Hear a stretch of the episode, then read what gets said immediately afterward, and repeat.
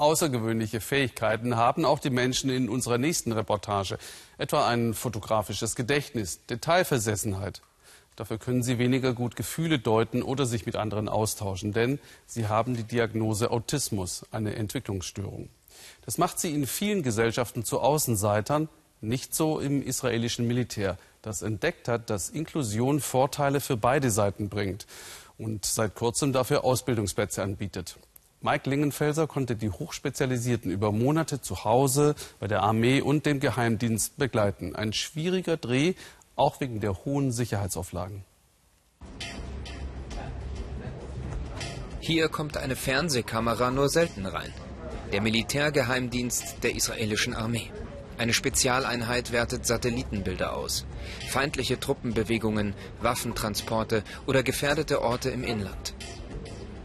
Das Besondere, diese Soldaten haben die Diagnose Autismus. Ihre Identität müssen wir geheim halten. Daniel macht gerade den Vorbereitungskurs für diese Einheit.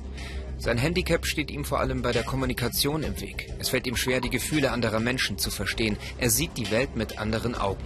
Aber hier kann er seine Fähigkeiten einbringen. Ein enormes fotografisches Gedächtnis kombiniert mit Detailversessenheit. Wir suchen in Satellitenaufnahmen von einem fraglichen Ort zum Beispiel nach Veränderungen zwischen gestern und heute. Wenn er die Probezeit besteht, wird Daniel in fünf Monaten zum Soldaten vereidigt.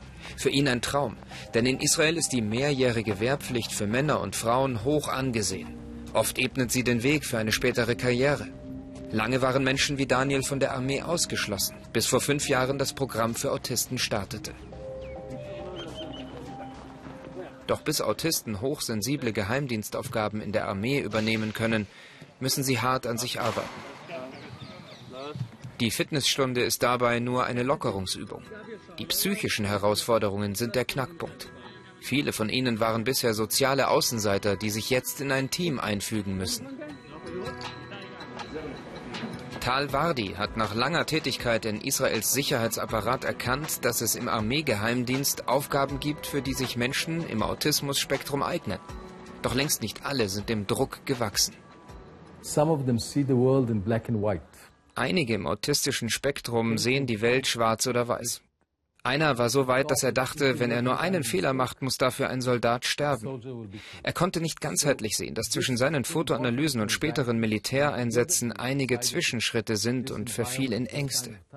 Zusammen entschieden wir, dass er nicht geeignet ist. Die autistischen Soldaten dürfen nur an vorbereitenden Maßnahmen teilnehmen. Die Armee stellt ihnen Therapeuten an die Seite. Die Psychologin trifft sich mit Gall, eine der wenigen Frauen im Programm. Gall durchforstet soziale Netzwerke für den Geheimdienst.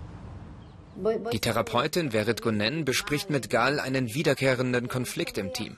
Denn auch wenn manche Autisten hochbegabt seien, könnten sie oft nicht einschätzen, welche Gefühle ihre Worte auslösen, seien erschreckend ehrlich. Ja, es gibt Leute in der Abteilung, die taktlose Dinge sagen. Sie lachen andere manchmal aus. Da werden rote Linien überschritten. Ich glaube nicht, dass hier jemand wirklich beleidigen will. Es ist eher eine Eigenschaft, dass einige wenig Wert auf die Wirkung von Worten legen. Sich mit anderen auch über Probleme auszutauschen, ist für Gal wie eine neue Sprache lernen. Schwierig, aber sie gibt nicht auf. Es gab viele dunkle Momente während der Ausbildung, als ich dachte, ich halte das nicht mehr aus. Ich höre auf. Ich komme mit meinen Vorgesetzten nicht klar.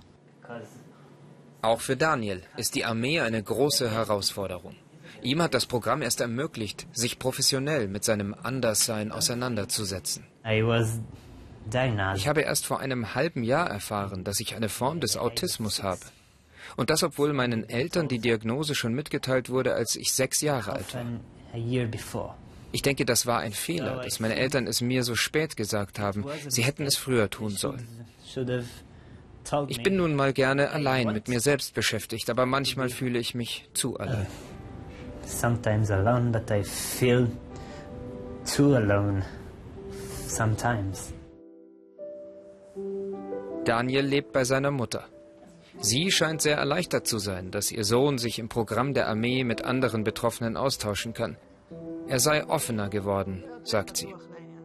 Doch warum hat sie ihn so spät über seine Diagnose informiert, wo doch alle ahnten, dass etwas nicht stimmt? Ich glaube, es war die richtige Entscheidung. Wir wollten einfach nicht, dass er durch die Diagnose Autismus in der Schule stigmatisiert wird und sich minderwertig fühlt. Und auch wenn er es abstreitet, so haben wir ihm doch nach und nach Hinweise gegeben, dass er sich im Autismus-Spektrum befindet. Jahrelang hat sich Daniel vor seinem Computer zurückgezogen, hat als Hobby ein hochkomplexes U-Bahn-Netz für Tel Aviv entwickelt, weil es noch keines gibt. Drei Stunden täglich verbringt er noch immer damit. Was an ihm oft als verschroben galt, wird nun in der Armee wertgeschätzt. All das Wissen, das ich mir selbst erarbeitet habe, nutzt mir jetzt, verschafft mir einen Orientierungssinn, auch für Orte auf den Karten, wo ich noch nie zuvor war. Für die Armee sind die außergewöhnlichen Talente der Autisten sehr wertvoll. Kommandeurin Netter erklärt uns, dass die Einheit vor einem Militärschlag im Ausland die betroffene Gegend erforscht hat, um Opfer in der Zivilbevölkerung zu vermeiden. Sie haben eine Region im Feindgebiet analysiert, um dort Schulen, Kindergärten, Krankenhäuser zu orten. Ziele, die wir als Armee nicht angreifen. Es war unerlässlich, die Gegend genau zu kennen, bevor man dort aktiv wird. In ihrer Aussage schwingt sicherlich auch eine Portion PR mit. Doch die ungewöhnliche Zusammenarbeit mit den Autisten bewegt die Kommandeurin tatsächlich.